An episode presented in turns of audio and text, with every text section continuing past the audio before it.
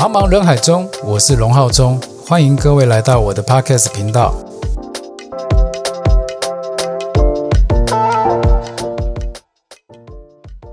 在上个礼拜呢，台北有台湾索尼 Sony 的讲座，那也认识了这一期新的蛮不错的学员们。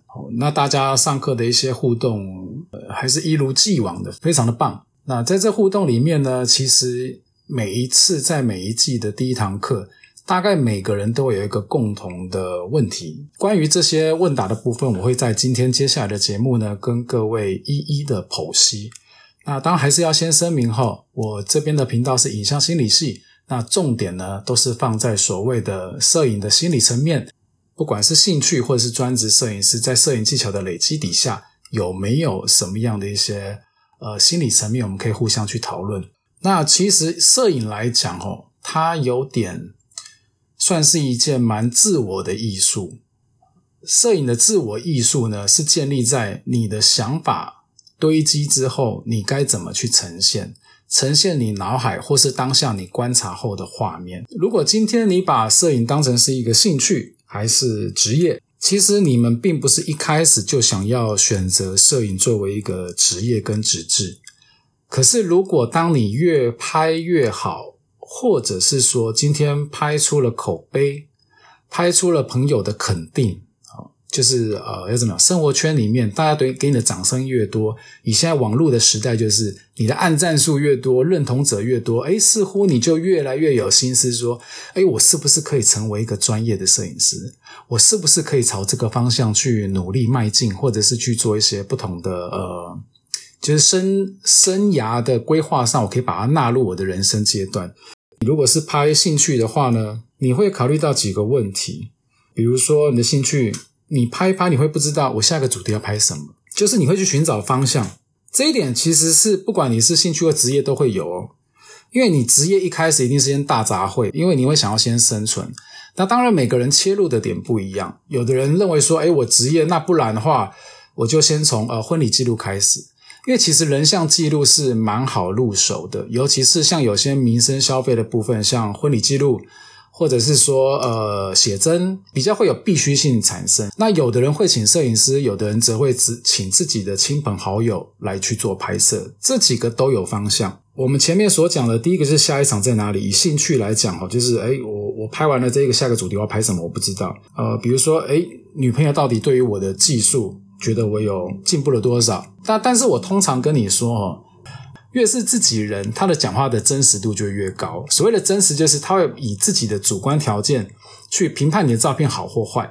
我曾经在上课的时候跟我学员提过，我说其实照片是一个很主观的东西，它并没有所谓的好与坏，只有主流跟非主流。当然，你在兴趣学的时候呢，在创作的心理一定是先从一个大主流的方向去做学习。你一定是看了某些影像，你觉得诶见贤思齐。感觉那个影像的风格跟手法，还有它的颜色的呈现，还有它可能整个主题的拍摄，很切入你的心，所以你会特别喜欢。当然，有的时候模仿最怕什么？画虎不成反类犬。哦，就是诶，我可能拍的姿势一样，但是毕竟对象不同嘛。那每一种不同的人呢，他所呈现的质感也就不同。可能请你的身旁的亲友，但是你要特别注意。他必须是属于呃，能够呈现出你想要的那样创作的质感，无论是可能五官散发出的气质，或者是它的妆法，都可能要趋近于那个方向。这一周这个礼拜周二，我人在台北的时候呢，呃，我所上的人像带状一在台湾索尼的课程里面就特别有讲到，那模特的选择，还有他的妆法必须要注意的地方，还有场景的选择。如果一开始你想要从临摹开始的话，也就是模仿啦，那可能你就会需要做一下功课，这样子我们拍出来才会知道说我们是为了什么而拍，啊，为了为何而拍，而不是变成盲拍。那这个是属于兴趣上的选择。如果今天你是做职业呢，哦，那就不大一样了。职业它会有温饱的问题。所谓的温饱问题是什么呢？比如。我以前我刚开业的时候啊，基本上就是一人保全家保嘛，对不对？所以说我不用去担心说，呃，我下一顿我吃什么重不重要？可是如果当今天你有了呃家庭，你可能会有了日后的生涯规划，你必须要能承担这个事业的风险。像各位知道嘛，哈，我曾经好像在呃我在前一阵子有一个学生给我留言说，呃，诶老师，如果我去做那个婚礼摄影好吗？我说婚礼摄影啊不错啊，我觉得蛮好的。然后他后面又问了我一句，现在这个市场是不是很饱和？就回答他。不是现在这个市场，它一直呈现一个饱和跟交替的状态。也就是说，这个市场呢，有没有人生存的下去？那有没有人被淘汰？事实上，除非你自己不做了，你才会有所谓的淘汰的问题。不然，这个市场的需求它是一直存在的。因为就算现在生育率低，还是会有人结婚嘛，而且不止一次嘛，对不对？好，但是我是不知道他会不会这几次都找你拍啦。通常职业的选择，你就会选择，哎，我下一个案子在哪里？那这个案子它能不能延续，也就会产生了为什么会有不同摄影区域、摄影种类的摄影师产生？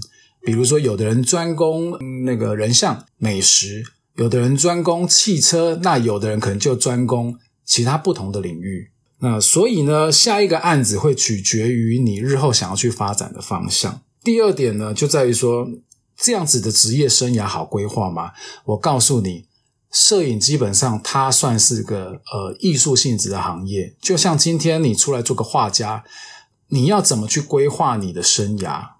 基本学艺术的人蛮极端的，要么就是家里很喝呀，哦，可以去支持他的兴趣，不用顾三餐；另外一种人就是。他宁可饿肚子、瘦成皮包骨，没有钱买新衣服穿破破的，他也要去执行他的理想，因为他们都是站在自己呃非常执念的兴趣上去发展，这个是让人家去敬重的。呃，应该是说，其实你在当下努力的时候，你并没有想到所谓的职涯规划这件事，你会有个愿景。我原本是诶，我可能出来做影像，我想到的想法就是我要怎么把人拍的好看，怎么把一个。商业包装的没那么商业的气息，它会有温度。我并没有立定说我要去拍哪一个专精的领域，比如说，哎，人像可以，那车也可以，大楼近暗空间也可以，那拍美食也不赖。其实我们都想要每个领域都尝试，每个领域它是不是都能够用你相同的观念跟技法就能够去。拍摄成一个完美的案子呢，那就是不一定，那就要看你怎么去提升自己的专职跟专业技能，还有经验的累积。所以说，生涯规划这一块呢，它是不好规划的哦，因为人在变，时代在变，潮流在变，那包装的行销方向现在更是变化的非常快。就像以前说真的，哪有什么的 YouTube 跟 Podcast 没有啊？大家怎么去累积自己呢？口碑，或者是最早先的。呃，YouTube 跟 Podcast 这种文宣管道是什么呢？就是出书。所以以前很多的老师呢，他的目标就是：哦，我在一个领域经营久了，我一定要出一本书，为我自己的职涯规划呢做一个定位。那相当然的呢，这样子也对自己能够有相当的帮助。如果你现在是个职业的摄影师，呃，那你的经历呢，可能已经经过了三年、五年的洗礼。那我也恭喜你，并且。也祝福你能够长长久久的延续下去你的职业生涯跟你的呃人生的规划。可是这个时候常常会有一个盲点，也就是我们所讲的初衷与初心。我自己的初心就是我不要商业做久了，好像没赚钱的案子我就不做，或者是说呃可能会赔钱的案子，但是这个案子真的很有趣，然后我就放弃掉这样的机会。在我们求知的路上，在我们寻求呃更大的利益或是更大的愿景，因为你就是不满足现状，你才有动力要前进。你就是有更大的愿景，你不能满足，因为满足了，你就会停下脚步，不再前进跟努力。像以前我我就有一些铁粉嘛，粉丝们或者是好朋友们，他们会期待你带一些什么新的呃影像出来，或是影片出来。你为了满足他们，然后你就会让自己前进。那这种其实也是一种推力跟助力。任何的推力助力，最后都会让创作者陷入一种迷失。当时那个年纪的时候，诶我家人有了一些状况，我需要去照顾我的家人，就是我的父母。那我的小孩呢还很小，甚或是说，哎，正准备要出生，所以说那上下有压力，加上哎，再来我的事业要发展，这三层压力夹在一起。有的人当然会想说，嗯，对，每个人都是这样子，不是只有我。可是呢，对于一个创作者来讲，每天的梗在我的脸书上面，我是信手拈来，就是你会观察生活中的细节，并且把这个细节解读成是一个有趣的梗，然后分享给大家。讲白一点，就是苦中作乐啦，哦，或者是说，呃，在生活中发现一些不同的观点跟观感，然后分享上去。哎，结果就有一些人或是一群朋友会觉得你的观感还不赖。或是有趣会跟你互动，或者是会吸引一些呃陌生的朋友来去靠近，期待你后续的发展。可是这样子呢，你就变得每天都要想梗。原本可能你没有所谓的气化的背景，那你可能会被训练成你会变得很有气化的头脑，因为你每天都在想梗，那个已经变成跳脱开心了，你懂吗？那是每天都被逼着你的生活一定要有梗，每天生活都有新鲜事，只是看你有没有发现否？这个我绝对同意。可是如果当今天这个想梗已经成为负担，那其实你的兴趣也会渐渐变得不快乐。那第二个话是说，很多人会很好奇的是，拍摄者本身啊，今天你是拍妹还是在看妹？我相信今天我是一个男人。我一定不讳言的说，哦我是喜欢看美的东西，并且留下美的一个影像，以供更多人看到。这个不是个选择题，不是说哦，我我不是拍妹就是在看妹，不是这样子的。呃，很多的影像呢，它不是说只要求到它长得好看而已。以我的考量啦，它可能会有所谓的五官会有渲染力。他会有一种呃属于他个人独特的魅力，符合这样的拍摄题材，让人觉得美，甚或有更多的视觉上的延伸。所以每个人还是要看不同的取向去做一个设定。那其实拍妹还是看妹，真的是一线之隔了。因为我自己知道的是，某部分的人是醉翁之意不在酒。呃，我曾经以前我在教课的时候，我有我有很明白的要表达我的立场，就是说，诶，如果今天你来，你不是要学东西，那你真的可以不用来。可是你的重点都放在妹是谁，你跟我闲聊一次两次 OK，可是你太多次了，或者说上课甚至有些态度，他可能跟你过熟，然后就很轻浮，那我可能就觉得，嗯，这个观感就不是。太好，可是毕竟要怎么说来学习你的技术，他就是客人，然后你就要呃太毕恭毕敬。以前年轻的我在教课的时候，我是比较我太直，你懂吗？就比我觉得，哎，对啊，你叫我来邀请我来这边教东西啊，结果嘞，这个学生不想学啊，我还要去哦呃配合他，对哦，因为什么？因为他是客人来者是客，blah blah blah。可是，在我的观念没有诶，因为我不知道我自己在面对老师的时候，我是真的很敬重，然后。我很怕，我有没有一些观念，或是我有一些想法，我并我没有听清楚，或是我没有明了，我会比较 focus 在，就是我会把焦点放在我想学的东西上。模特漂不漂亮，重不重要？在新手阶段，那当然是很重要，因为它是加分，它可以让你的影像影格立马的就展现出了一个一个一个档次的差别，因为你平常都在拍亲友嘛。那亲友他有时候会设限，不管在造型、跟长相、跟身材都会。这个例子其实也蛮好讲，在我们刚刚那个部分哦。如果你是拍兴趣的话，讲你拍摄的对象能选择的其实很自由。如果今天你是职业的话，不好意思，这一群想要拍妹的人，如果今天你是职业的，你没办法去选择你的对象。今天是应该你要去发掘你的对象有什么特色，并且把这个特色的美感去提升呈现。每一个女孩子。无论高矮胖瘦，一定有它最美的一个角度跟瞬间。那我们应该培养自己的能力，让这个瞬间让大家都看见。那什么时候是最漂亮的？其实，在他最自然表达情绪、享受在当下一个情境的瞬间被你拍到了，那我相信那个镜头是很漂亮的。在当兴趣这里来说，哈，如果你的太太或是另一半，呃，觉得你拍的不好，千万不要伤心。因为女生怎么看自己都觉得自己有不足，即使今天她已经是那种怎么讲名模等级的非常正的正妹，她也会觉得自己有不足的地方，她哪边不好看。那但是我必须要说哈，有些人他是真的会把这个不好看立即做反应，那可能就会很伤摄影师的心。可是摄影师，你真的不要伤心，不要走心。因为你想学得更好的技术，就要怎么样接受微笑，然后自我要求，这样你才能去提升啊。我们讲回来说，拍妹还是看妹这件事，其实啦，我觉得美的东西大家都喜欢看，喜欢去体验。可是呢，你到底有有没有准备好你自己，把你要拍的东西跟今天想要去掌握的方向去做一个提升，而不是说。今天协助你拍摄工作的其中一个要素，反而占据了你的脑细胞，那就很可惜了。好哦，那接下来第三个呢，就是呃我们的问答阶段。那接下来问答里面呢，有同学问到所谓的滤镜种类，它就是用一个镜头的物理去达成一种光学的效果，然后产生不同的拍摄结果。那我必须要讲哦，其实它指的滤镜应该是数位式的啦，不是像现在传统式。可是我还是必须要把这个分类跟各位做一个说明哦。所谓的传统的滤镜，比如说像有各位有听过偏光镜嘛，还有柔焦的柔光镜、暗角。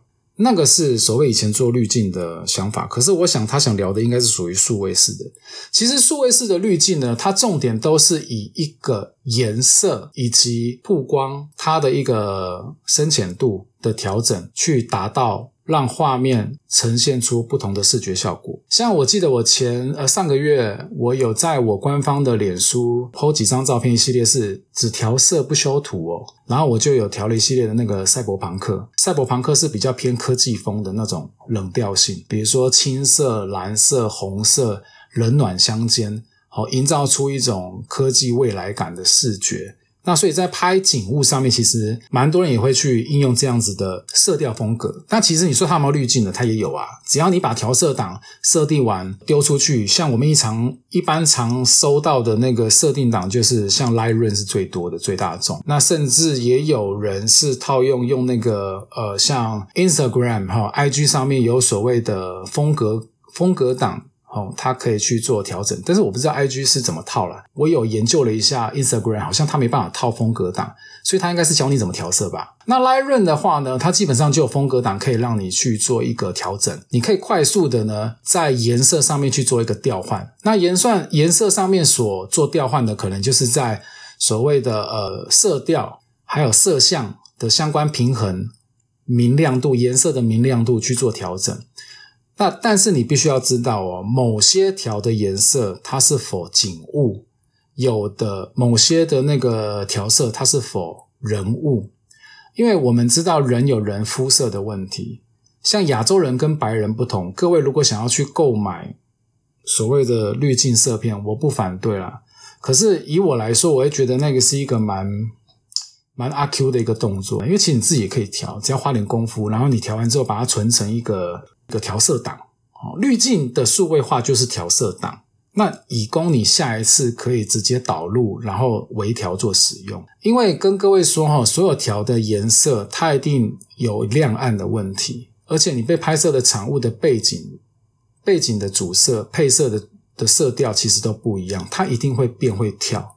再来，你的曝光跟你的光相也不同，所以说一个风格档它不可能全部都能适用，你一定会。大调或者是微调的差别，因为你本身拍摄条件就不同啦，怎么可能一模一样呢？颜色我必须要讲，它就有所谓的调性。基本上我们人类真的是比较喜欢暖调性的东西，冷调的不是说不喜不喜欢哦，冷调的不是哦，不是冷调的食物哦，是冷调的颜色，它不是不好，而是说我们还是比较偏偏好暖性。所以呢，我跟各位讲是滤镜，其实说真的，花点功夫去调整，它是有手法的。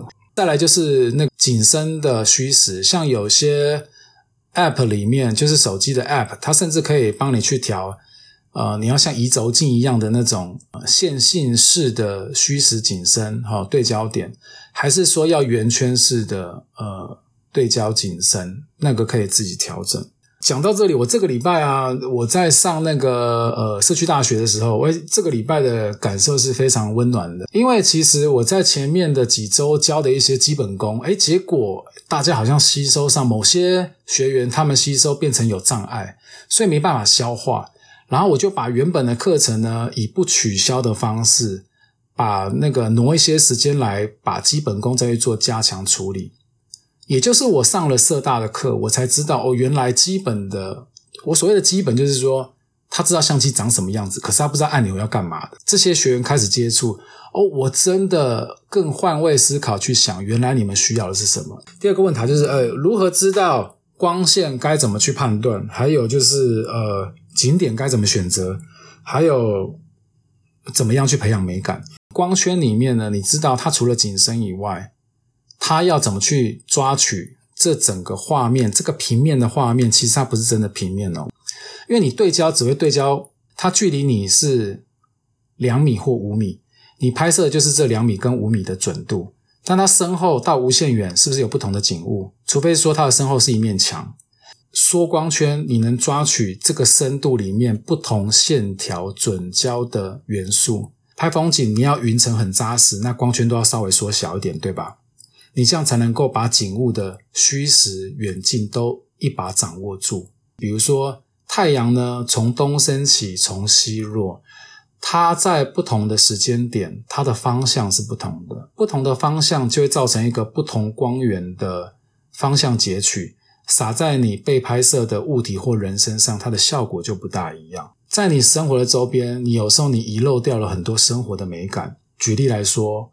呃，在我所居住的高雄城市里面，有一个知名的景点叫做澄清湖。你有曾经在六点晨曦的时候去看过澄清湖的湖面吗？你有曾经在日落青黄不接的黄昏，即将迈入黑暗的黄昏傍晚去看过澄清湖吗？每一个时段，其实对于每一个地方、每一个 location，它都有不同的美存在，只是你有没有发现跟发掘？其实景点呢，如果你有兴趣，用一个不同的时间点去，你就会发现那个地方的特别。除非今天你这个景点的选取是比较偏，呃，有时效性的、有纪念性的，比如说它可能就是一个呃涂鸦墙，它可能这涂鸦墙会不见，它有可能这个涂鸦墙会改样式。哦，那这景点的选择你可能就要去想了。所以景点的选择永远跟你刚刚问的第一个问题，诶，跟光线其实它有点相互的考量时考量关系。所以光线跟什么有关系？跟时间有关系。所以景点光线跟时间呢，它是有时候要交缠在一起去考虑的。然后再来就是怎么去培养美感。呃，我必须要讲哈，我常常在课堂上会说，哎，女生的美感呢，往往优于男性。美感该怎么培养？我去看一些跟摄影没有关系的美术活动，比如说雕塑，没事多看看雕塑，这对你很有帮助。因为雕塑其实它要去想象哈，呃，人在观赏它的角度，哦，展场的光的折射，它可能会有一些不同的感受。那当然，创作者呢，也会把它雕塑的意义跟目的。去做一个阐述跟说明。那如果你看了有共鸣，那累积久了，美感自然会提升。然后再来就是说呢，不要被物理限制框架住，就是你现在在学的东西哦。像有的人一开始的初阶课，我们很多老师在告诉你啊，黄金比例的构图、紧致构图、什么 S 曲线啊、三分法啦、对称啦，哈，这些叫做框架。所谓的框架是为了让你早日导入学习，能够很快的进进入这个领域。可是如果美感要培养的话呢，基本上都会跳跳脱这个框架。我举个例子，像我这一届的那个社大里面，完全不会拿相机拍照的，就是某些大姐。可是他们拍的照片不会输给已经拍了十年的大哥大姐们，因为他们的构图就是天生觉得。像我有我会问某一个学员说。哎，大姐，你为什么会想要这样拍？他说：“没有，我当下就觉得它蛮美的，在这框框里面，我就按下去了。这就是美感的直觉，因为他不懂怎么做的，搞不好我教他框架之后呢，这个这个美感就消失了，你知道吧？像遇到这样的学员，我当然我我永远都是鼓励为先，因为人都是要因为肯定而去得到那样的原动力，然后才能得以前进。即使你这样的鼓励或许是小小的，可是他心里，他从备受肯定之后，就就会在他心中种那个种子会发芽，然后就越来越来越茁壮。所以，怎么去培养美感？多看一些跟摄影无关的美术展。你原本已经设定的框架，不要把它遗忘。偶尔不要记得，觉得美就按下去，觉得美就按下去。你可以回去做一个动作，利用框架去拍摄，拍半天。然后再把框架全部丢掉，只要你的光圈跟快门可以就行了。你看到美的就把它按下去，不要思考。你回去把这上午跟下午的照片拿出来做比较，或许你就会懂得我在说什么。要把这样子的想法，或是跟大家多去做一个交流，那真的很需要各位的支持。我想要在空中跟各位聊天，各位可以学习我的乐观，给我一点点的肯定，那我就觉得哇，非常棒，太棒了。还是希望现在呢是题材募集中。希望各位呢多一些回馈跟反应，能够让我把这个空中的节目越做越好。茫茫人海中，我是龙浩中，我们下回见，拜。